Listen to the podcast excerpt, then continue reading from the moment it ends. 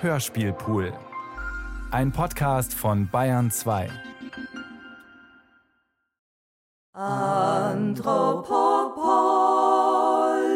Anthropopolis. Anthropopolis.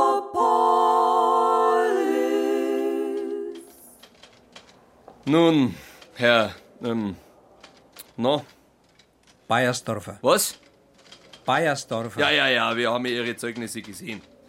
Und jetzt ist es so, Herr Beiersdorfer, dass wir nicht umhin kommen, mit diesen Zeugnissen sehr zufrieden zu sein. Es ist meine Pflicht, Ihnen mitteilen zu dürfen, dass Sie meinetwegen eben am nächsten ersten anfangen können. Heißt es, dass. Unterbrechen Sie mich nicht schon wieder. Außerdem bin ich eigentlich schon fertig. Herr Justizminister, darf ich an dieser Ja, Stelle. ja, ich kann es mir schon denken, was Sie möchten, aber über das Salär, da können Sie sich bei der Zahlstelle erkundigen. Danke, Herr Justizminister. Ich wollte mich einfach herzlich bedanken für das Vertrauen und auch seiner königlichen Hoheit, dem Großherzog, meinen Ja, Untertänigsten. das dürfen Sie auch. Ich gratuliere und hoffe, dass ich meine Entscheidung nicht irgendwann bereuen muss. Anthropopolis. Der jüdische Gerichtsvollzieher. Von Richard Oehmann nach einer Satire von Siegfried Lichtenstädter aus dem Jahr 1926. Anthropopolis.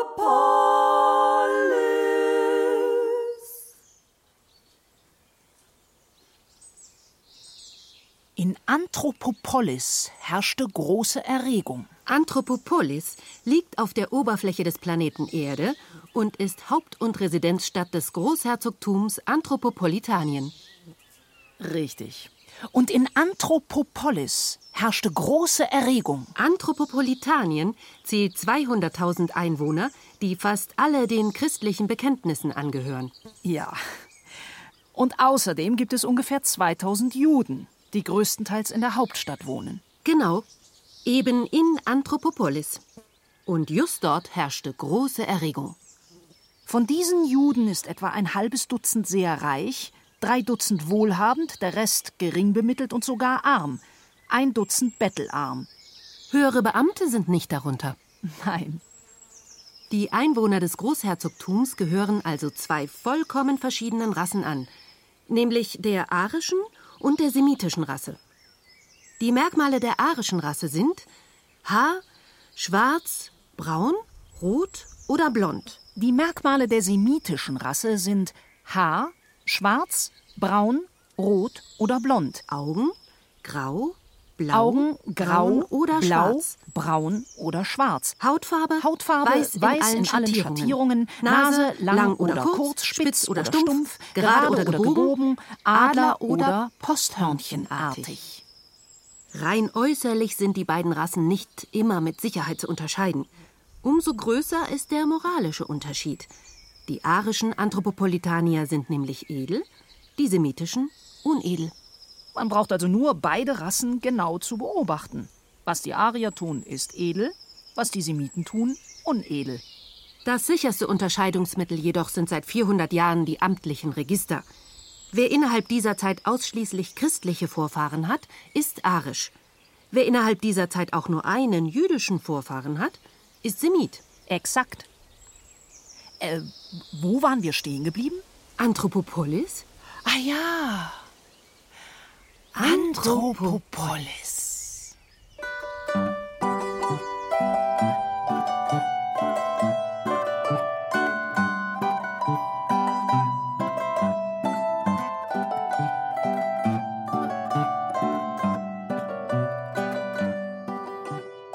Als unser Staat einer fremden, minderwertigen Rasse die Gleichberechtigung einräumte, trauerten alle gutgesinnten Vaterlandsfreunde.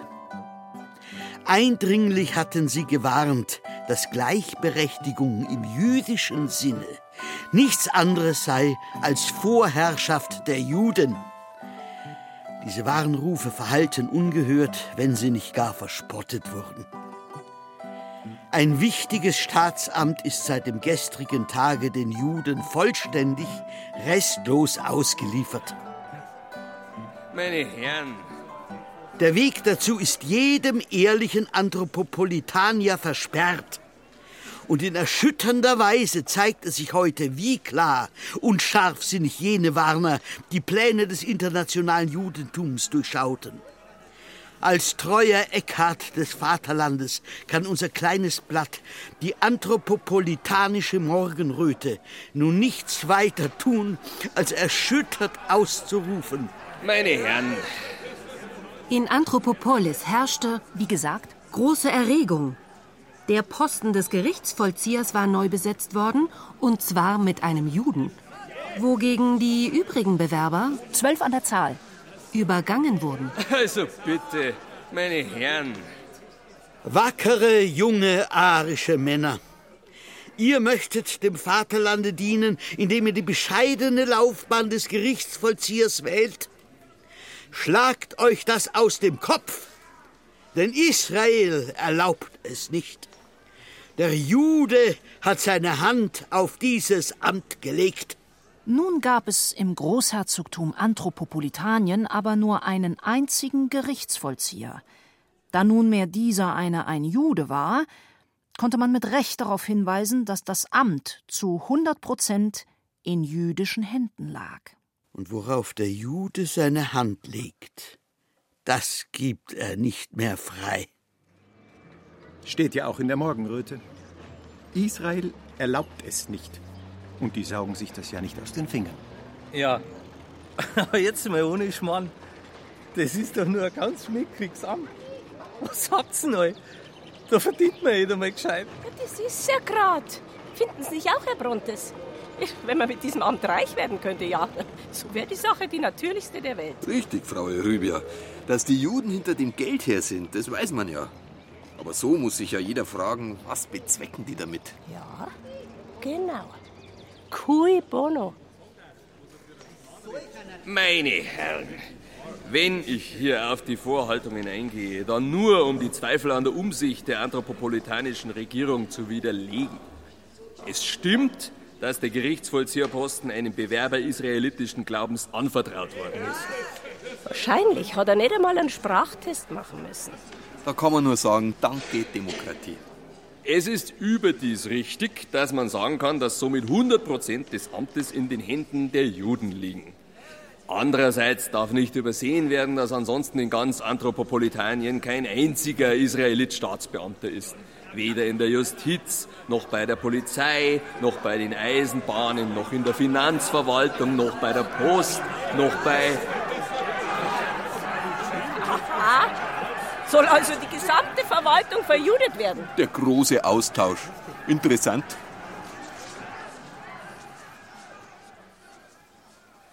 Nach der anthropopolitanischen Verfassung sollten die Juden gleichberechtigt sein. Weil sie aber nur ein Prozent der Gesamtbevölkerung stellten, konnte man konstatieren, dass sie bei der Gerichtsvollzieherei plötzlich hundertfach höhere Rechte bekamen. Nein, diese Berechnung war noch weit zu niedrig.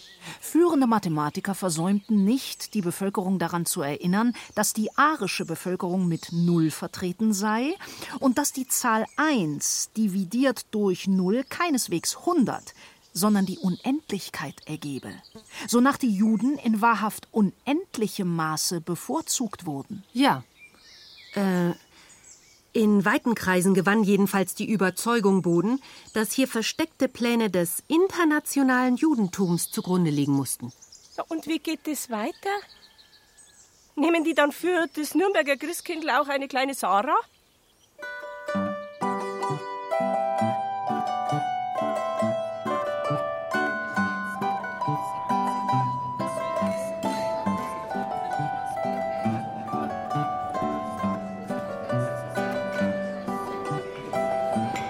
Eine Woche vor der Bewerbung des Gerichtsvollziehers hatte in Anthropopolis das Atlantische Bezirkskomitee der Allianz Israelite getagt. Und es tauchte die Frage auf, ob nicht diese Versammlung mit den Gerichtsvollzieherplänen in Verbindung stehe. Ja, aber unsere Sitzung war doch vollständig öffentlich. Ja jeder rein dürfen. Wir haben geredet über die jüdischen Schulen und die Reform vom Gottesdienst.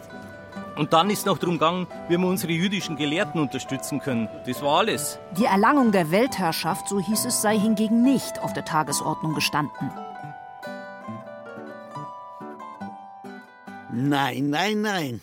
So dumm sind die Juden nicht, dass sie einen solchen Plan öffentlich beraten würden.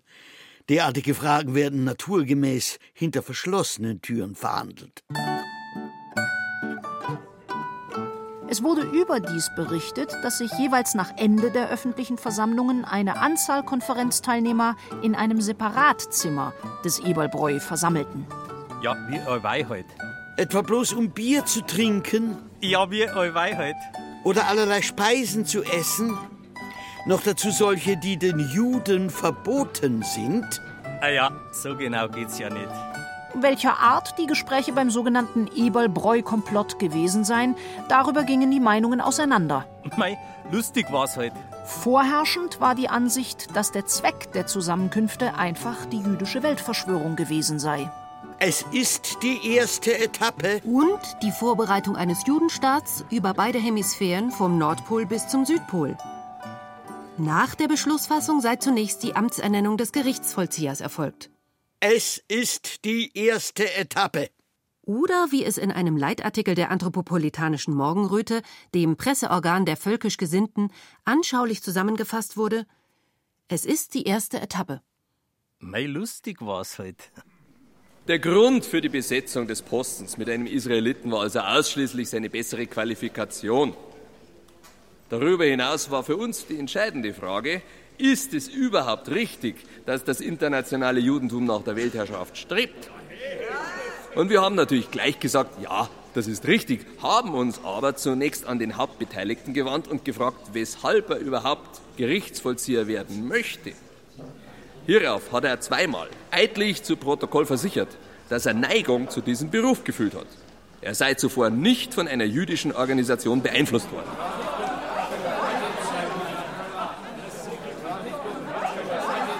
Mit kniffligen Spitzfindigkeiten geriebener Advokaten und Beweisen oder Urkunden, mit deren Hilfe man im Handumdrehen vor Gericht ein Recht oder auch ein Unrecht durchsetzen kann, können wir freilich nicht aufwarten. Unsere Beweise sind tiefgründiger, mögen sie auch dem oberschlauen Juristengehirne nicht genügen. Unsere Beweise sind einfach Tatsachen. Meine Herren, ich weiß, diese Eide sind natürlich nicht beweiskräftig. Wir sind also noch weitergegangen und haben den Rabbiner der israelitischen Gemeinde befragt. Dieser legte in feierlichster Weise vor der Gebetsrolle, bekleidet mit dem Gebetsmantel und versehen mit dem Gebetsriemen, einen weiteren Eid ab, dass ihm von einer Beeinflussung durch eine jüdische Organisation oder Einzelperson nichts bekannt sei. Tatsache ist, dass die Juden seit Jahrtausenden kein höheres Ideal kennen als die Herrschaft über die Welt. Und jetzt, dass sie den ersten offenen Schritt dazu unternehmen, sollten sie darauf verzichten? Meine Herren, ich weiß, der Rabbiner ist gewissermaßen Selbstpartei. Wir haben daher drei hoch angesehene Theologen beauftragt, Gesetzesrolle, Gebetsmantel und Gebetsriemen zu überprüfen. Sie haben daraufhin unter Eid versichert, dass der Eid des Rabbiners als ernst und ehrlich betrachtet werden kann. Tatsache ist, dass man noch nie von einem Juden gehört hat, der Gerichtsvollzieher war. Warum also, ihr Weisen aus dem Morgenlande und in Anthropopolis? Erklärt uns das doch. Taucht nun ein Gerichtsvollzieher vom Stamme Juda auf?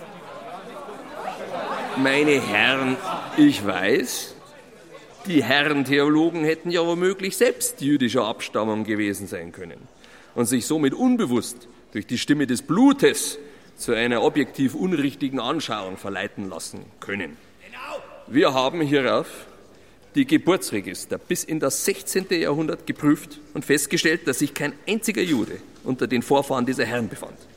Wir haben weiterhin diese drei Herren einer anthropologischen Untersuchung unterziehen lassen.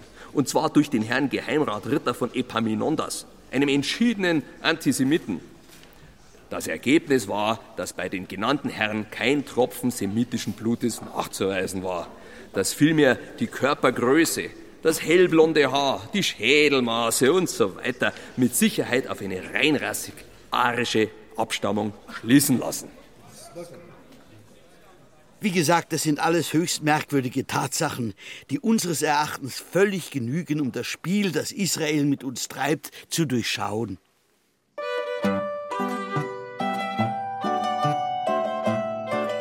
Was nun die Annahme betrifft, dass aus Anlass der Generalversammlung des Atlantischen Bezirkskomitees der Allianz äh, Israelite im Sonderzimmer des Eberlbräu geheime Zusammenkünfte stattgefunden haben. Solange unsere wackere Regierung nicht einmal darüber authentische Auskunft geben kann, was an jenen Abenden im Eberlbräu besprochen wurde. Mei, lustig war's halt. Solange nehmen wir uns das Recht zu glauben, was wir wollen. Besitzer und Personal des Eberlbräu sind eindringlich vernommen worden und haben unter Eid ausgesagt. Es sei gegessen, getrunken, geplaudert und sogar Schafkopf gespielt worden. Gesungen haben wir auch. Ich bin überzeugt, dass hierin niemand einen hinreichenden Beweis für eine jüdische Weltverschwörung ersehen kann. Durch einen Mangel an Beweisen werden diese Tatsachen noch lange nicht aus der Welt geschafft.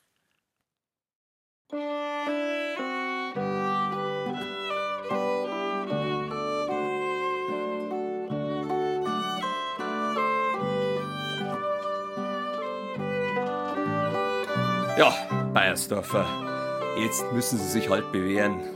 Am besten mit doppeltem Einsatz. Jawohl, Herr Justizminister. Von meinem Gerichtsvollzieher pflege ich außerdem zu erwarten, dass er gesellschaftlichen Verkehr hat. Aha. Das ist auch im dienstlichen Interesse, weil ein Gerichtsvollzieher eine möglichst gute Kenntnis der persönlichen und wirtschaftlichen Verhältnisse der Bevölkerung haben muss, wenn er bei Zwangsvollstreckungen und so weiter ersprießlich wirken soll. Herr Justizminister, das ist für mich keinerlei Hürde. So. Ich bin sehr gesellig, treib gern Sport, am liebsten Mannschaftssport und jeden Mittwoch gehe ich Schafkopfen. Schafkopfen? Ja? Sie? Äh, ja. Mhm.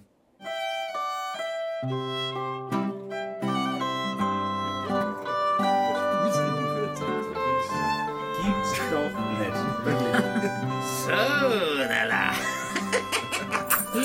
jetzt fahren wir die Ernte ein. Mei, oh mei, Willi. Bei dem haben wir keine Chance. Na, Nicht die geringste. So, nehmen wir nochmal einen Racki. Ah, danke, Brondes. Also mir langt's halt wirklich. Der Herr Prälat hat mich dermaßen ausgenommen. Ich bin ja nicht zu meinem Vergnügen hier. Aber nächste Woche, ne, da gibt's eine gescheite Revanche, das sag ich euch. Äh, Moment. Was denn? Äh, du, äh, nächste Woche. Ähm, ja, musst du eigentlich äh, nimmer kommen. Wieso? Ja, du, Willi, weißt, das ist ja so. Uns ist jetzt nämlich aufgefallen, dass wir ab nächsten Monat jetzt doch, äh, ja, alle eintreten wollen. Stimmt's, Abate? Ja, genau, in den, weißt schon. Schafkopfverband. Weil, verstehst, nur einfach nur so, ein loser Schafkopfabend, das ist doch. Das hat keine Basis. Das Problem ist aber jetzt, dass der Verband keine Semiten nimmt. Glaube ich, oder? Mhm. Äh, keine Ahnung. Doch. Die neue Satzung steht ja heute schon in der Morgenröte. Also, passt mal auf. Der Anthropopolitanische Schafkopfverband verfolgt die Aufgabe, das Schafkopfspiel im anthropopolitanisch-völkischen Geiste und in einer der arischen Rasse würdigen Weise zu pflegen. Hä? Ja, äh, wie beim Gesangsverein, da haben die letztens einen Vetter von mir einfach... Ja, und gerade diese Demütigung, die wollten wir dir ersparen. Aus langer Kattlerverbundenheit.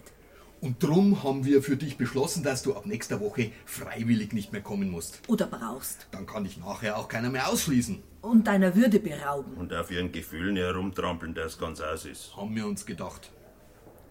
Dir zuliebe. Weißt? Aha, äh, ja. Danke. Gern geschenkt. Gern geschenkt. Das ist ja selbstverständlich. Auch den anthropopolitanischen Vereinen, welche die körperliche Ertüchtigung pflegten, konnte der Gerichtsvollzieher nicht beitreten, da alle diese Vereine den Sport nur im arisch-anthropopolitanischen Geiste pflegen wollten oder andererseits unter ihren Mitgliedern sozialdemokratische Elemente zählten, mit denen an einem Tische zu sitzen einem Staatsbeamten natürlich nicht erlaubt war. Ja, Bayersdorfer, Sie verkehren ja nur in einem engen Kreis von Religionsgenossen. Sie verstehen schon, dass ich diese engherzige konfessionelle Gesinnung nicht nur in der Qualifikationsliste, sondern darüber hinaus auch übel vermerken muss. Gewiss, Herr Justizminister.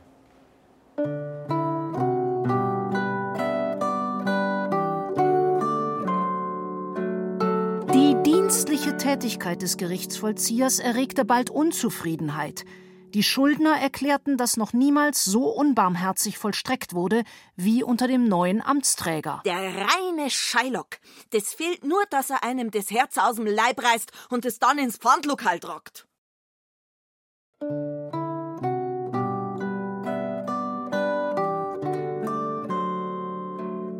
Die Gläubiger dagegen beklagten sich, dass der Gerichtsvollzieher zu energielos vorgehe, so dass zahlreiche Außenstände verloren gingen. Ich weiß nicht, ob er zu feig ist oder nur zu bequem oder ob er irgendein falsches Mitleid daherbringt. Wahrscheinlich alles drei. Bayersdorfer, das Urteil über Ihre Eigenschaften mag vielleicht unterschiedlich ausfallen, aber insgesamt ist es unübersehbar. In der Bevölkerung herrscht eine Einstimmigkeit über Ihre mangelnde Eignung.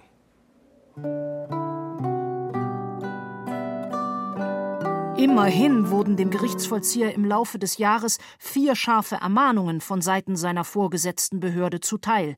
Die erste und dritte des Inhalts, er solle sich größerer Humanität gegen die Schuldner befleißigen. Christlich-humanistische, ethische, soziale Gesichtspunkte sind doch unsere Pflicht, Bayersdorfer, wenn wir mit wirtschaftlich bedrängten Bürgern zu tun haben. Jawohl, Herr Justizminister. Bei der zweiten und vierten Ermahnung wurde ihm ernstlich ans Herz gelegt, seine dienstlichen Obliegenheiten energisch und pflichtgemäß zu erfüllen. Es ist das gute Recht der Gläubiger, die Vollstreckung ihrer Ansprüche zu verlangen. Freilich, Herr Justizminister. Aber wenn Sie, Bayersdorfer, da mit Ihrer ewigen Rücksicht gegen die Schuldner nur wochenlang rumtrödeln, dann können Ersatzansprüche gegen unseren Staat erhoben werden. Aber, das sage ich Ihnen, da komme ich auf Sie zurück. Aha, uh, Herr Justizminister.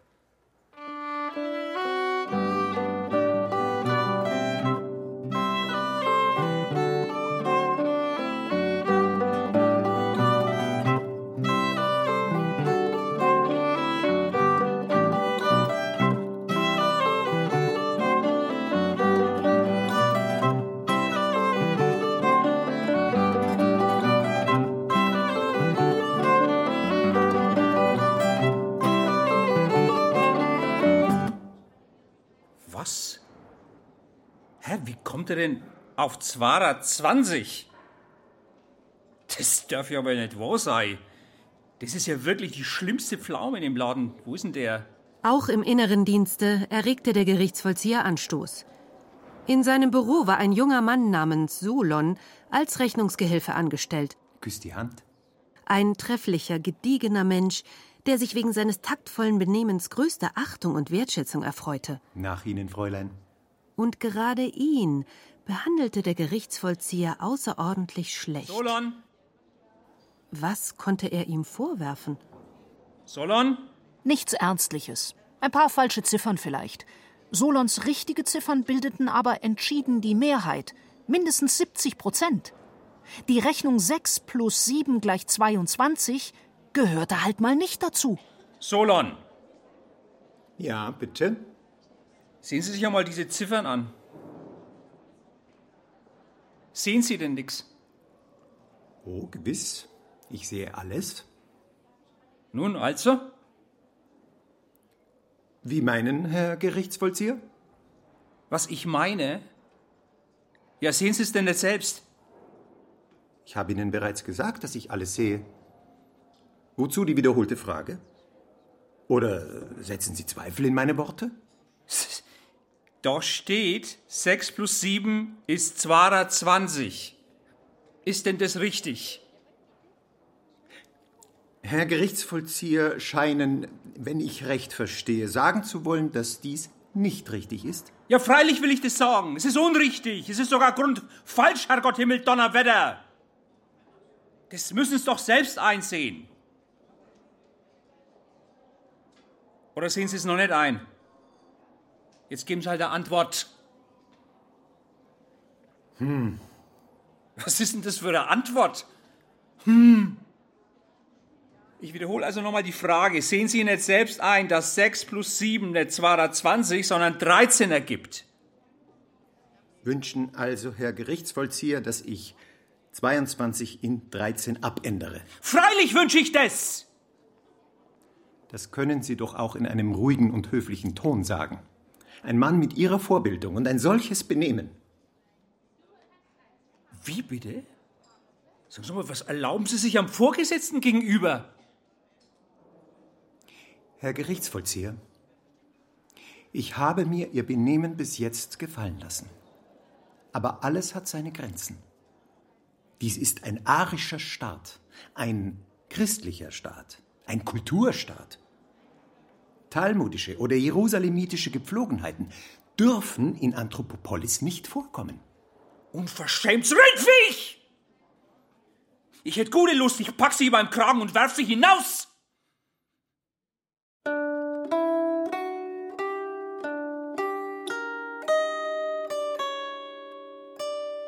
Die Folgen dieser Worte waren natürlich sehr schlimm.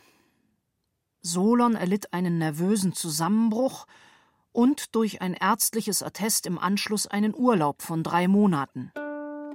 Bei seiner Rückkehr präsentierte er die Rechnung. Kosten des Arztes 160 Drachmen. Apothekerrechnung 75 Drachmen. Elektrische Bäder, Kopfmassage, Heilgymnastik. 1151 Drachmen. Ein Monat Aufenthalt im Nervensanatorium. 1210 Drachmen. Trinkgelder inbegriffen. Ja, und dann die Nachkur im Gebirge und an der See, sowie die Reisekosten zum Sanatorium, ins Gebirge, zur See und von dort wieder zurück. Schmerzensgeld, kräftigende Nahrungsmittel, Milch, Eier, Steaks und so weiter.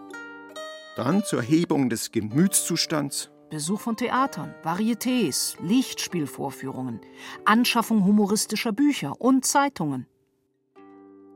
Also insgesamt summa summarum 5678 Drachmen. Nein, 3218 Drachmen. Sicher? Sicher. Na gut, da streite ich natürlich nicht lang herum. Diese Summe verlangte Solon für die erlittene Gesundheitsschädigung vom Gerichtsvollzieher. Voller Edelmut nahm er jedoch von einem Strafantrage Abstand, um seinen Chef nicht ins Unglück zu stürzen. Er begnügte sich sogar, als sein Gegner die Zahlung verweigerte, mit einer Zivilklage beim Bezirksgericht. Die hässliche Angelegenheit wurde schließlich zum Nutzen aller beigelegt, als sich der Gerichtsvollzieher auf Anraten seiner Vorgesetzten herbeiließ zu einer Zahlung von 2000 Drachmen. Und der Prozesskosten. Und der Prozesskosten. Und der Prozesskosten.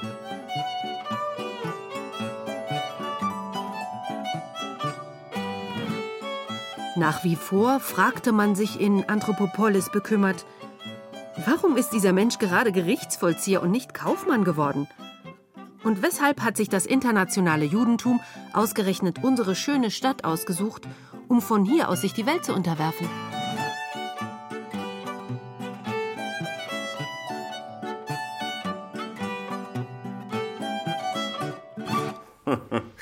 Die meisten unserer Schüler haben eingesehen, dass die Gefahr sehr groß ist. Aber, liebe Kollegen, es gibt eine Gruppe, darunter die jüdischen Schüler und tatsächlich einige arische, die womöglich durch hohes Gold oder Brezen vorher gekauft wurden. Die haben wahrhaftig gemeint, warum soll nicht mal ein Jude Gerichtsvollzieher werden? Naja, bei mir im Religionsunterricht waren die meisten davon ja nicht dabei. Und da habe ich immer noch sehr zurückhaltend, wie gesagt, erzählt, dass unser christlicher Staat eben viele Feinde hat. Und dass eine fremde Rasse, ich habe da gar nichts näher benannt, danach strebt, Anthropopolitanien zu unterjochen, das Christentum auszurotten und bei allererster Gelegenheit unser aller Blut zu trinken. Die Jugend, so habe ich meiner Hoffnung Ausdruck verliehen, werde wissen, was sie zu tun habe. Die Schüler legten diese Erörterungen dahingehend aus, dass auch sie mitwirken sollten, die Gefahr einer jüdischen Weltverschwörung zu bekämpfen. naja, sie haben es halt dann leider gleich ein bisschen sehr übertrieben und ein paar kleinere jüdische Mitschüler verdroschen. Ja, Buben sind halt Buben. Und einige haben dann doch so Angst gehabt vor der jüdischen Verschwörung, dass sie am Abend die eine oder andere Fensterscheibe von sämtlichen jüdischen Kaufleuten eingeschmissen haben. Naja, Panik halt. Seid's mir nicht besser, aber also wirklich ohne Schwan, das kann man doch nicht durchgehen lassen. Selbstverständlich nicht. Das Einschmeißen von Schaufensterscheiben ist in Anthropopolis strengstens verboten. Deshalb erfolgte freilich eine sofortige polizeiliche Untersuchung und Forschung nach dem Täter. Leider erfolglos. Hierüber waren nun die Juden in Anthropopolis höchst unzufrieden Ja, geht es den Prälaten nicht einmal selber zweit? und sandten einen Beschwerdebrief, worin sie sich nicht nur bitter über die Gewalttaten und Sachbeschädigungen beschwerten, sondern auch über die Religionslehrer, insbesondere den Prälaten Polyphem. Jetzt einmal ohne Schmann. Die anthropopolitanische Morgenröte wehrte sich jedoch durch einen flammenden Leitartikel. Die zweite Etappe. Und sah sich darin sogar gezwungen, die gewohnte Zurückhaltung abzulegen.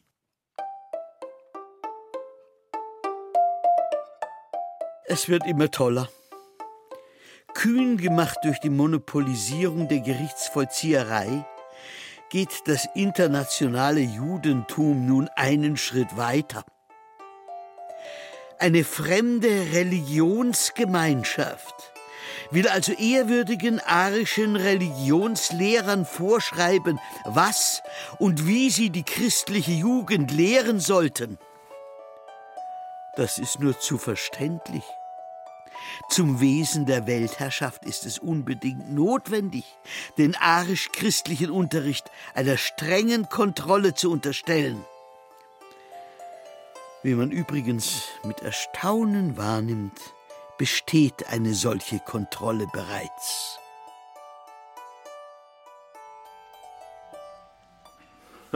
Das Judentum unterhält ja schon jede Menge Spione. Bei mir. Im christlichen Religionsunterricht. Das Unterrichtsministerium hat nach der Beschwerde der jüdischen Vereinigungen sofort eingehende Erhebungen in den schulischen Anstalten getätigt. Die Ergebnisse sind bereitwillig an uns, also das anthropopolitanische Polizeipräsidium, weitergegeben worden. Auch wir haben sogleich feststellen dürfen, dass ein Grund zur Beschwerde gar nicht vorliegt. Erstens sind die Juden im Religionsunterricht von Prälat Polyphem niemals als Feinde des anthropopolitanischen Volkes genannt worden. Und zweitens sagen die Juden ja selber, dass sie keinerlei Absicht zur Weltherrschaft hegen. Dann brauchen sie sich ja auch nicht durch eine dahingehende Äußerung beunruhigt fühlen.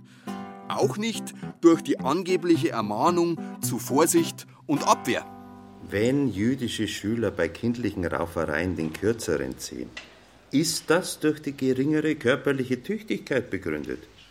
Und es steht ihnen dann ja frei, ihre kräftigeren Kameraden bei uns Lehrern zu denunzieren. Auch was die nächtlicherweise eingeworfenen Fenster betrifft, habe ich eine eingehende, aber pflichtgemäße polizeiliche Untersuchung angeordnet, die dann tatsächlich auch stattgefunden hat. Mehr kann die jüdische Gemeinde wirklich nicht verlangen. Dabei wurde aber keineswegs bewiesen, dass die Scheiben durch Schüler zerstört wurden. Es gab ja auch den Verdacht der anthropopolitanischen Morgenröte, dass jüdische Bewohner selber ihre Fenster eingeworfen hätten, um Grund zur Beschwerde zu haben. Und nicht einmal dieser Verdacht ist widerlegt worden.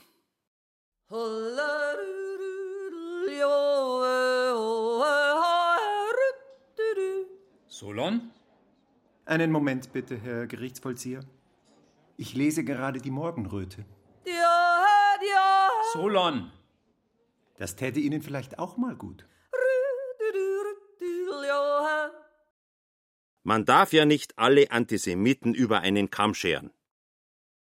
Nach unserer bisherigen Erzählung könnte mancher meinen, die völkisch gesinnten Anthropopolitanier wären von blinden Vorurteilen gegen die Juden so eingenommen gewesen, dass sie alles Böse, das man den Juden nachsagte, ohne Widerspruch geglaubt und dass die Presse ausnahmslos gegen die Juden Partei genommen hätte, insbesondere die anthropopolitanische Morgenröte. Welch schwere Verkennung der völkischen Anthropopolitanier.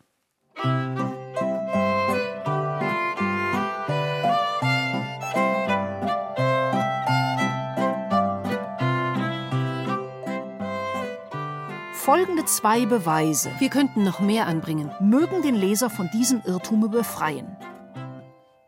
Als sich das Gerücht verbreitete, eine jüdische Aktiengesellschaft wolle den Himmel und die Hölle einschließlich der Vorhölle kaufen, um den ersteren für die Seelen sämtlicher Juden zu reservieren, letztere um die übrige Menschheit bis in alle Ewigkeit zu martern, und als viele Anthropopolitanier darüber in eine heftige Erregung gerieten, so dass man allgemein einen furchtbaren Pogrom befürchtete, griff die anthropopolitanische Morgenröte mit aller Entschiedenheit ein. Nach dem heutigen Stande der Wissenschaft und Technik wäre ein solcher Versuch des internationalen Judentums völlig aussichtslos. Zur Beunruhigung besteht also vorläufig keinerlei Anlass. Hierauf trat völlige Beruhigung ein. Der zweite Fall. Die 70-jährige Buchbindermeisterswitwe Eulalia, eine fromme und völkisch gesinnte Dame, die schon viele wissenschaftliche Bücher in die Hand genommen hatte, schrieb ein dickes Buch Neodarwinismus oder Das Rätsel der Abstammung des Menschen gelöst. In diesem Buche führte sie aus, dass zwar die Juden von den Affen abstammen, alle anderen Menschen dagegen von Menschen. Und auch hier trat die anthropopolitanische Morgenröte energisch für die Juden ein. Bei aller Anerkennung des Scharfsinnes, des Fleißes und namentlich der völkischen Gesinnung der Frau Verfasserin müssen wir doch feststellen, dass ihre Ausführungen nicht völlig befriedigen können. Eine restlose Lösung des großen Rätsels steht leider noch aus. Anthropopolis, Anthropopolis, Anthropopolis, Anthropopolis, Anthropopolis. Kann ein Junggeselle Gerichtsvollzieher sein? Man muss ja immer bedenken, die haben eine ganz andere Reproduktionsstrategie. Es war eine betrübende Tatsache, dass viele unverheiratete Männer in Anthropopolis ein unsittliches Leben führten, sei es, dass sie mit Straßendirnen verkehrten, unschuldige Mädchen verführten oder gar mit verheirateten Frauen ehebrecherische Beziehungen anknüpften. Wie wenn unser Gerichtsvollzieher auch derartige Verirrungen beging. Na, da wird die Gastfreundschaft dann schon ein wenig strapaziert. Eine Flugschrift, von einer unbekannten, völkisch gesinnten Bürgerin verfasst und in vielen tausend Exemplaren verbreitet, gab diesen Befürchtungen lebhaften Ausdruck in einem glänzenden, streng sachlich geschriebenen Aufsatze, der keinen Namen nannte, nicht einmal auf die Aktualität der Frage anspielte.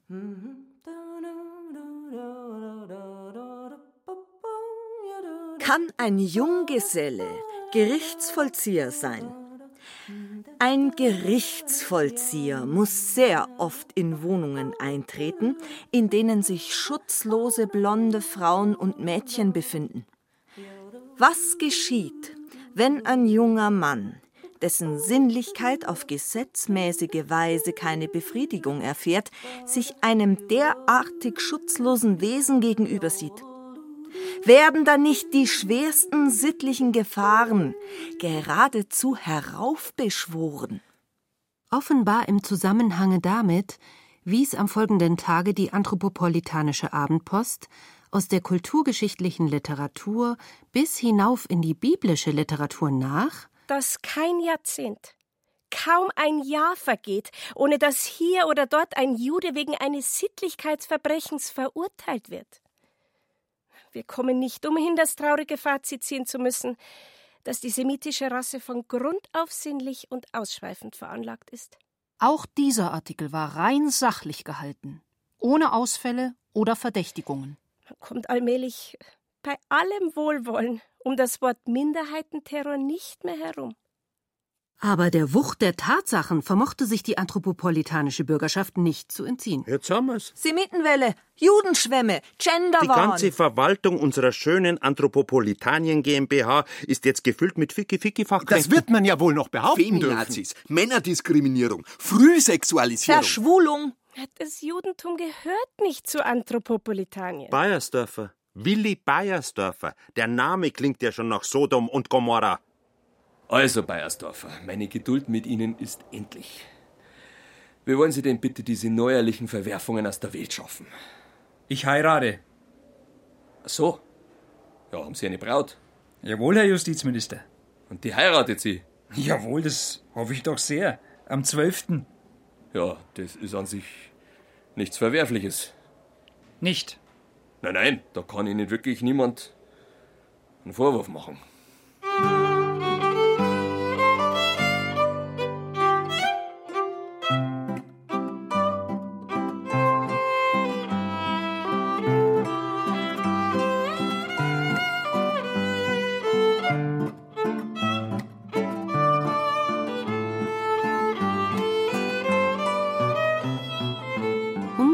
Freilich wogen die Bedenken rein sachlicher Natur. Ja, aber entschuldigen Sie schon, Herr Brontes. Wie soll denn das gehen? So eine jüdische Frau, die ist ja nicht gerade sparsam. Die braucht schöne Kleider, Schmuck, einen Zobel, dann möchte sie ins Theater und in die Sommerfrische. Das kann der ja gar nicht finanzieren. Namentlich, wenn er Kinder hat. Und die kriegen's. Verlassen Sie sich drauf. Wir möchten an dieser Stelle mit einer klaren, sachlichen Weissagung nicht hinter dem Berg halten.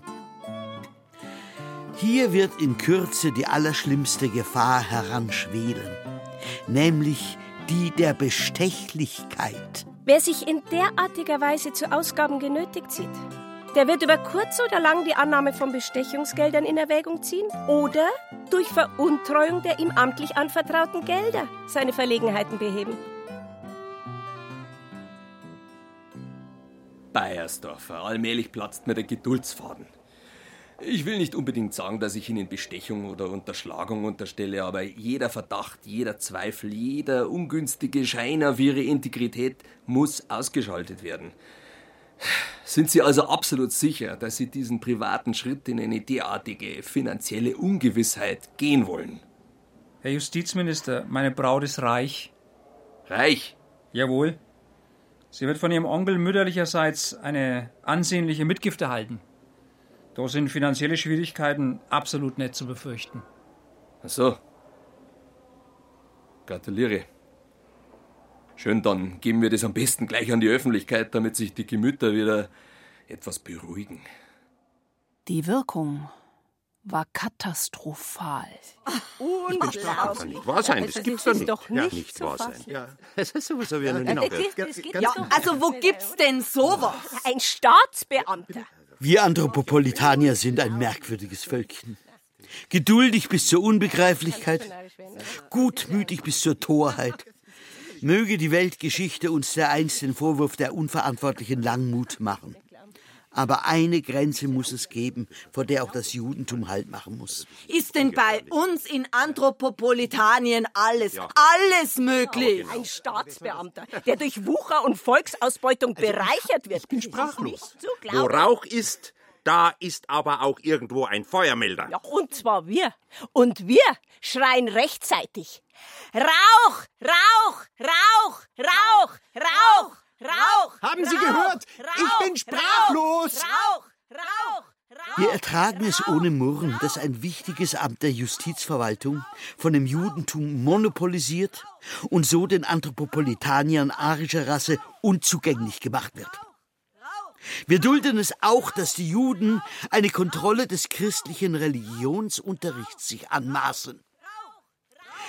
Wir ertragen es, dass die Juden das anthropopolitanische Volk in der schamlosesten Weise bewuchern und ausbeuten. Rauch, Rauch, Rauch, Rauch. Denn jenem Onkel, dem die Braut ihre verdächtig hohe Mitgift zu verdanken hatte, konnte zwar nichts Böses nachgewiesen werden, jedoch sein Großvater mütterlicherseits war ein schlimmer Wucherer und Halsabschneider gewesen. Dies zu bezweifeln war ganz unmöglich, da es die Gerichtsakten bewiesen.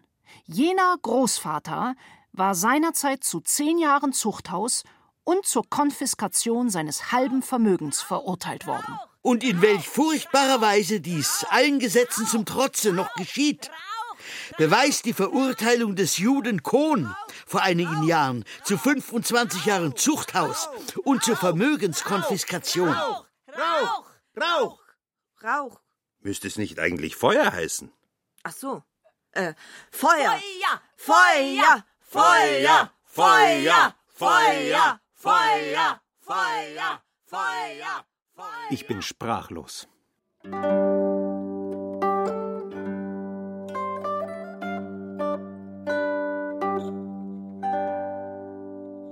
Der Wucher. Diese grässliche Erfindung des jüdischen Gesetzgebers Moses ist das wichtigste Rassen- und Nationalmerkmal des jüdischen Volkes. Der Judengott ist der Gott des Wuchers. Moment, jetzt einmal ganz langsam bitte. Bekannt ist, was Moses den Juden vorschrieb. Wenn du Geld verleihst, sollst du mindestens 100 Prozent, von arischen Christen aber mindestens 200 Prozent Zinsen nehmen, damit Gott, der Herr, dich segne.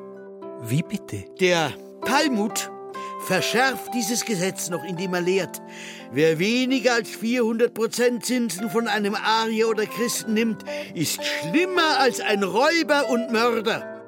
Und hinter der Maske der hemmungslosen Wucherei steckt dann eben doch nur wieder der Bolschewismus. Ah, jetzt einmal ohne Schmarrn.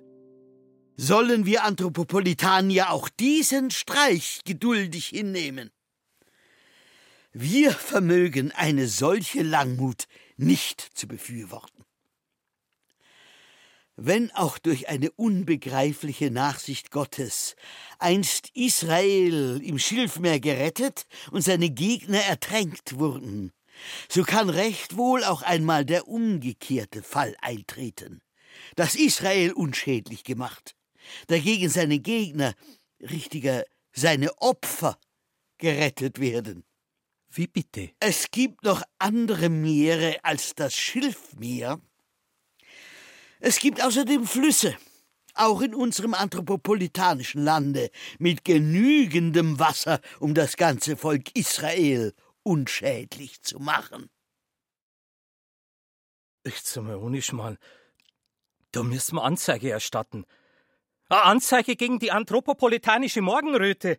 Und vor allem gegen den Redakteur, der das geschrieben hat. Der ganze Artikel ist ja nichts als ein Verhau von Lügen und Falschdeutungen. Ja, das ist eben mal ein Wortbeitrag abseits von der Mehrheitsmeinung. Das muss eine Gesellschaft schon auch einmal aushalten können. Ja, Pfeifendeckel. Das Ganze ist eine schwere Schmähung von unserer Religion. Außerdem eine klare Aufforderung zu Gewalttaten. Ja, sogar zum Mord. Na, bevor es jetzt unsachlich wird, bekommt lieber unser geschätzter Justizminister das Wort.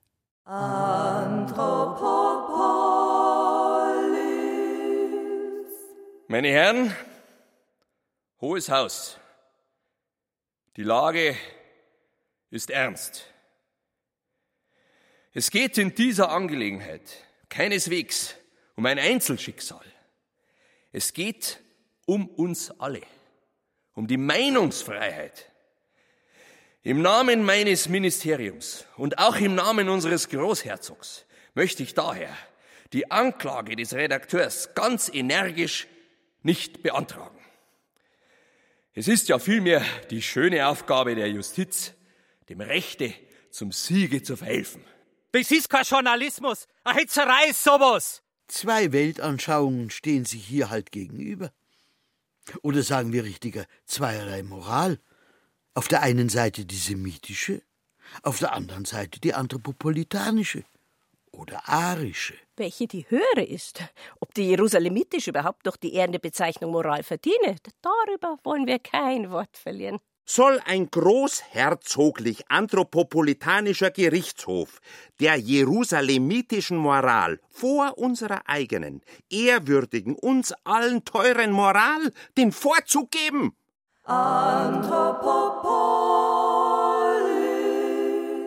Eine Religions- oder gar Gotteslästerung liegt hier nicht vor. Da die abfälligen Äußerungen des Redakteurs nur das Alte Testament und den Talmud betreffen, also Schriftwerke, die längst überholt und über Jahrtausende veraltet sind. Allerdings sollte der Artikel angeblich auch beleidigende Angriffe auf die jüdische bzw. semitische Rasse enthalten.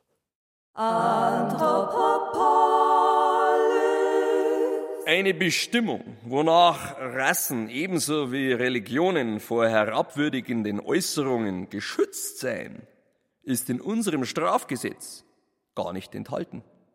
Rassendiskriminierung hat mit Religionsdiskriminierung nicht das geringste zu tun. Was soll da bitte diskriminierend sein, wenn man sagt, Anthropopolis ist überfremdet? Hierwegen wurde auch ein Strafantrag gar nicht erst gestellt. Dagegen musste allerdings geprüft werden, ob, wie behauptet, der angeklagte Redakteur in seinem Leitartikel zu Gewalttaten, ja sogar zu Mordtaten aufgefordert habe.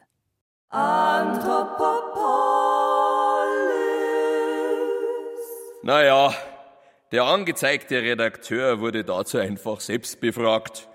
Er hat eine solche Bedeutung sogleich entschieden in Abrede gestellt und ich sehe da keinen triftigen Grund, dieser Behauptung den Glauben zu verweigern.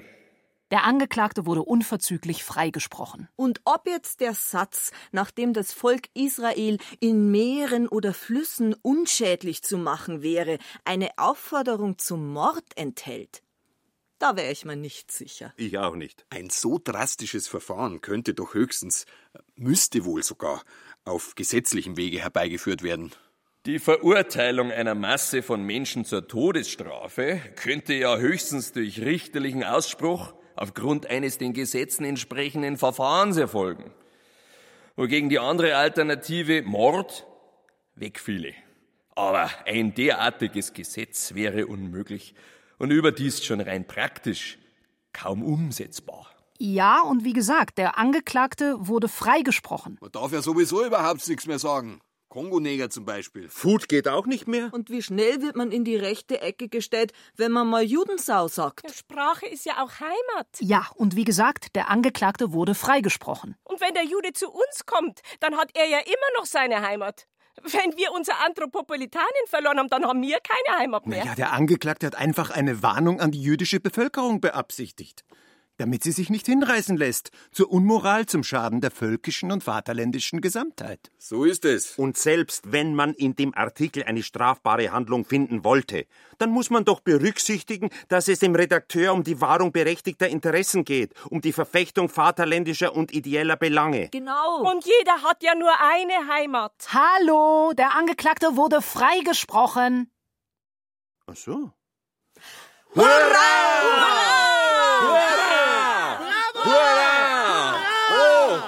Die Zuhörerschaft nahm die Botschaft mit unbeschreiblicher Begeisterung auf, die sich rasch auf die Straßen fortpflanzte. 90-jährige Greise weinten Freudentränen. Mütter zeigten ihren Säuglingen den Redakteur, als dieser auf den Händen seiner politischen Mitkämpfer von den Heil- und Hochrufen einer zehntausendköpfigen Menge umjubelt heimgetragen wurde, als völkischen Helden und Wohltäter des Vaterlandes. Ihr lieben Leute, ich bitte euch, nicht mir gebührt die Ehre, sondern dem anthropopolitanischen Volke, das heute erneut einen Beweis seiner Lebenskraft, seiner völkischen Tugenden gegeben hat. Ich selbst bin nur ein bescheidenes Werkzeug der Vorsehung. Was ich getan habe, ist meine selbstverständliche Pflicht gewesen. Und ich schwöre bei meiner Mannesehre, bei unserer tausendjährigen anthropopolitanischen Geschichte, ich schwöre, im heiligen Kampfe nicht zu ermüden und nicht zu erlahmen, bis zum letzten Atemzuge, bis zum letzten Blutstropfen, ich werde die Waffe nicht eher niederlegen, als bis die Macht des goldenen Kalbes gebrochen, der Giftschlange der Kopf zertreten, das Ungeziefer mit seiner ganzen Brut vertilgt, der Riesendrachen erwürgt und so das anthropopolitanische Volk und die ganze Kulturmenschheit vor dem drohenden Untergange gerettet ist. Gerettet ist genau!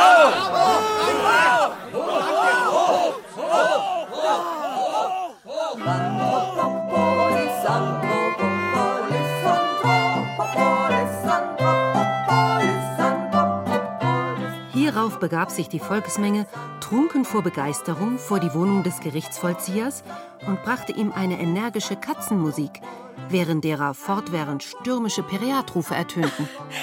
Man könnte fast von einer friedlichen Revolution sprechen. Nach Beendigung dieses Aktes wurden ihm von unbekannten Tätern sämtliche Fenster eingeworfen. Desgleichen wurden allen anderen Wohnungen jüdischer Familien und jüdischen Geschäften ebenfalls viele Fenster eingeworfen. Der Polizeibehörde unter Führung des anthropopolitanischen Polizeichef Brontes gelang es, zweierlei in einwandfreier Weise festzustellen. Erstens die Tatsache der Fenstereinwürfe. Zweitens die genaue Zahl der eingeworfenen Fenster. Es waren 563,5. Dagegen konnte nicht festgestellt werden, welche Personen die Fenster eingeworfen hatten. Auch nicht, ob der Zusammenhang der Fenstereinwürfe mit den Ereignissen des vorhergehenden Tages ein ursächlicher oder nur zeitlich zufälliger war. Als feststehend kann nur Folgendes berichtet werden. Da jene Nacht sehr kalt war, so fror der Gerichtsvollzieher nach Einwurf seiner Fenster ganz empfindlich und war am Morgen sehr geschwächt.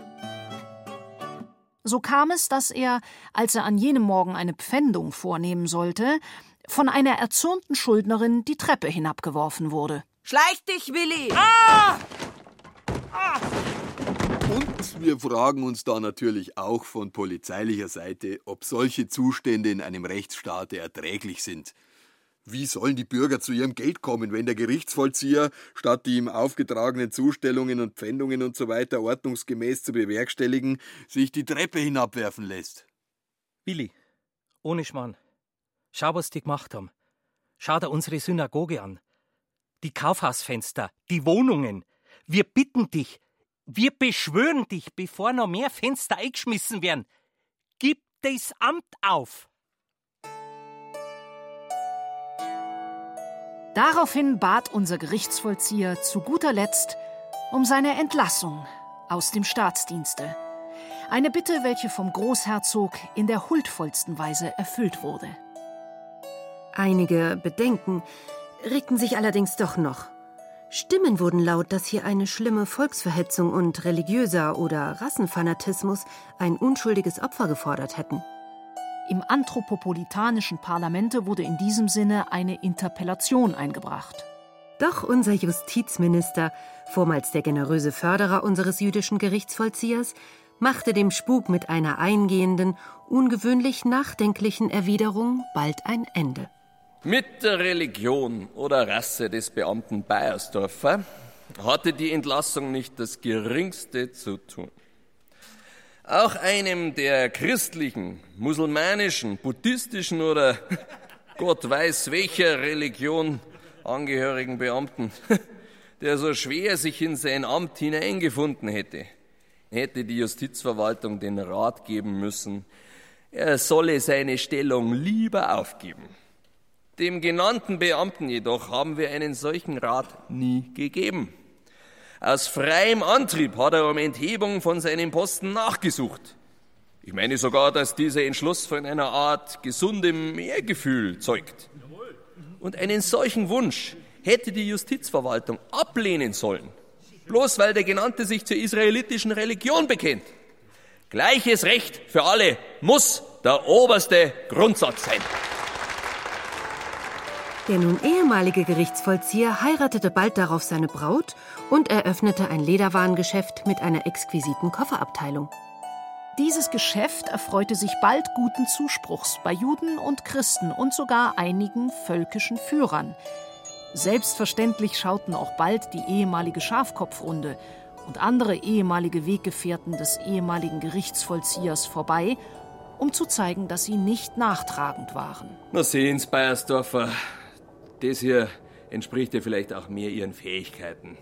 Wahrscheinlich, Herr Justizminister. Willi, ehrlich war, schöner Laden. Und so gepflegt. Ja. Tatsächlich? Absolut, das muss man wirklich anerkennen. Bayersdorfer. War ich gelandet? Mhm.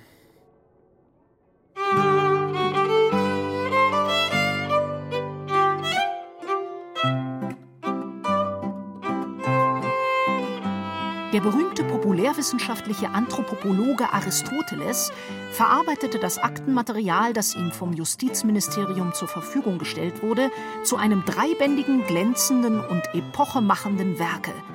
Die Unfähigkeit der semitischen Rasse zum Gerichtsvollzieherberufe. Erster Band Physische Unfähigkeit. Zweiter Band Geistige Unfähigkeit. Dritter Band Moralische Unfähigkeit.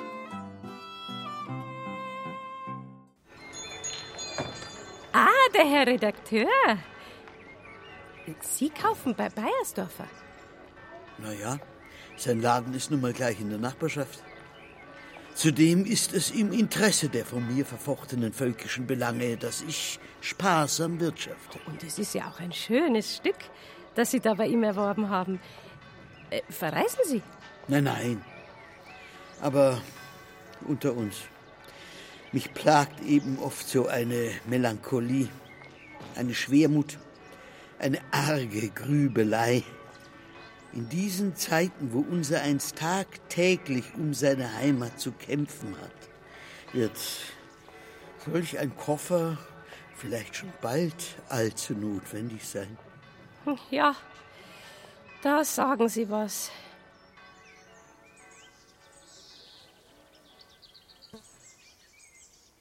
Ein letzter Beleg für die tolerante Gesinnung in Anthropopolis. Die anthropopolitanische Presse veröffentlichte einige flammende Artikel gegen die Türkei, weil dort ein Justizminister armenischer Nationalität infolge Zwistigkeiten mit seinen muselmanischen Kollegen von seinem Amte hatte zurücktreten müssen. Ein Staat, der die heiligen Grundsätze der Rassengleichberechtigung und der Glaubensfreiheit derart mit Füßen tritt, dass nicht einmal ein andersgläubiger Minister auf seinem Posten verbleiben kann, hat sich selbst gerichtet.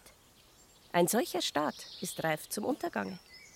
Die Kulturunfähigkeit der turanischen Rasse und der unverbesserliche Fanatismus des Islam bedürfen keines weiteren Beweises. Es ist die erste Etappe.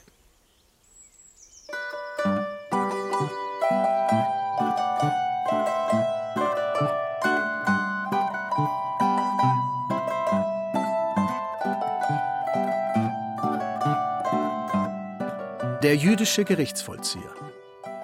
Nach einer Satire von Siegfried Lichtenstädter aus dem Jahr 1926. Bearbeitung Richard Oehmann. Erzählerinnen Christine Préon, Georgia Stahl. Morgenröte Gerd Lohmeier. Bayersdorfer Ercan Karacayle. Sowie mit Heinz-Josef Braun, Wowo Habdank, Maria Hafner, Nicola Norgauer, Richard Oehmann, Thomas Unger und Gerhard Wittmann. Komposition, Geige und Gesang Maria Hafner. Musikalische Mitwirkung Andreas Stauber, Gitarre, Michael Watzinger, Hackbrett und Zither. Ton und Technik Michael Krogmann, Adele Kurzziel. Regieassistenz Stefanie Ramp.